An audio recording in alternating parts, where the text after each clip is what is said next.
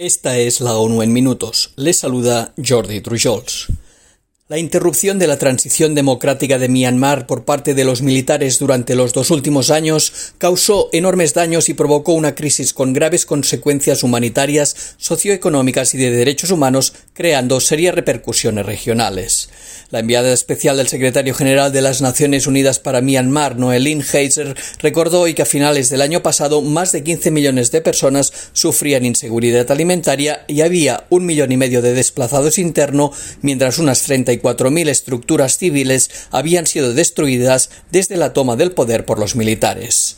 Además, los miembros de la minoría rojiña, así como otras comunidades marginadas, corren un mayor riesgo. De hecho, 2022 fue uno de los años más mortíferos para las personas que se vieron obligadas a emprender peligrosos viajes por mar. Heiser pidió urgentemente un mayor compromiso y unidad por parte de la comunidad internacional en tres áreas clave ampliar la entrega de ayuda humanitaria, establecer una posición común ante una posible convocatoria de elecciones por parte de los militares y tomar medidas para aumentar la protección de los civiles en el país y de los refugiados en el resto de la región.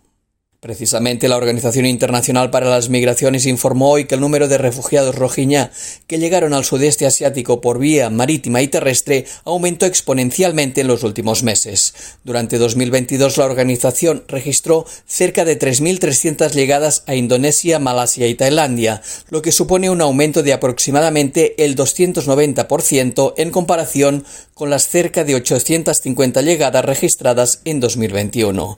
La tendencia continuó en enero con casi 300 arribos en 23 días.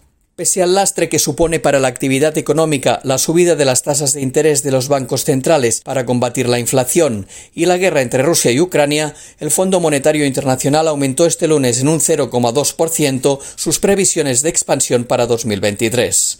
El organismo indicó que el crecimiento de la economía mundial se desacelerará del 3,4% en 2022 al 2,9% en 2023, para repuntar posteriormente al 3,1% en 2024. Desde el fondo señalan que la rápida propagación de la COVID-19 en China frenó el crecimiento en 2022, pero que la reciente reapertura del gigante asiático ha desbrozado el camino para una recuperación más veloz de la anticipada.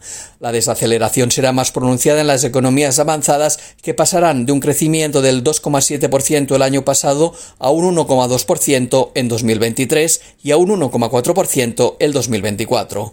El fondo apunta a la probabilidad de que 9 de cada 10 economías avanzadas se desaceleren. Un grupo de expertos de la ONU en derechos humanos pide la apertura inmediata de una investigación independiente sobre posibles crímenes de guerra y contra la humanidad cometidos en Mali por las fuerzas gubernamentales y el contratista militar privado conocido como Grupo Wagner. Desde el año 2021 y en el marco de las hostilidades en curso, los expertos recibieron testimonios de horribles ejecuciones, de la aparición de fosas comunes y de actos de tortura, entre otras violaciones a los derechos humanos perpetradas por las Fuerzas Armadas y sus aliados en la zona de Mopti y otras áreas del país africano.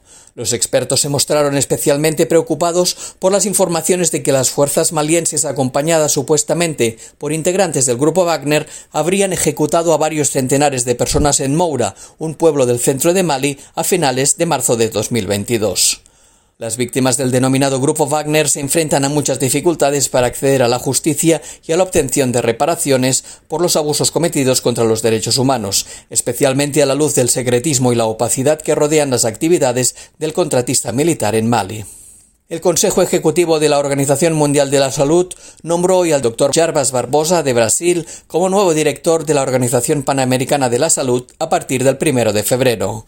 Barbosa se incorporó a la organización en 2007 como gerente de área de vigilancia sanitaria y gestión de enfermedades. En 2011 se reincorporó al Ministerio de Salud de Brasil como secretario de vigilancia sanitaria y más tarde pasó a ser secretario de Ciencia, Tecnología y Suministros Estratégicos. Antes de convertirse en subdirector de de la Organización Panamericana de la Salud a mediados de 2018, fue director presidente de la Agencia Reguladora de Salud de Brasil. El doctor Barbosa sucede en el cargo a la doctora Carissa Etienne, que dirigió la organización desde el año 2012 al 2022. Y hasta aquí las noticias más destacadas de las Naciones Unidas.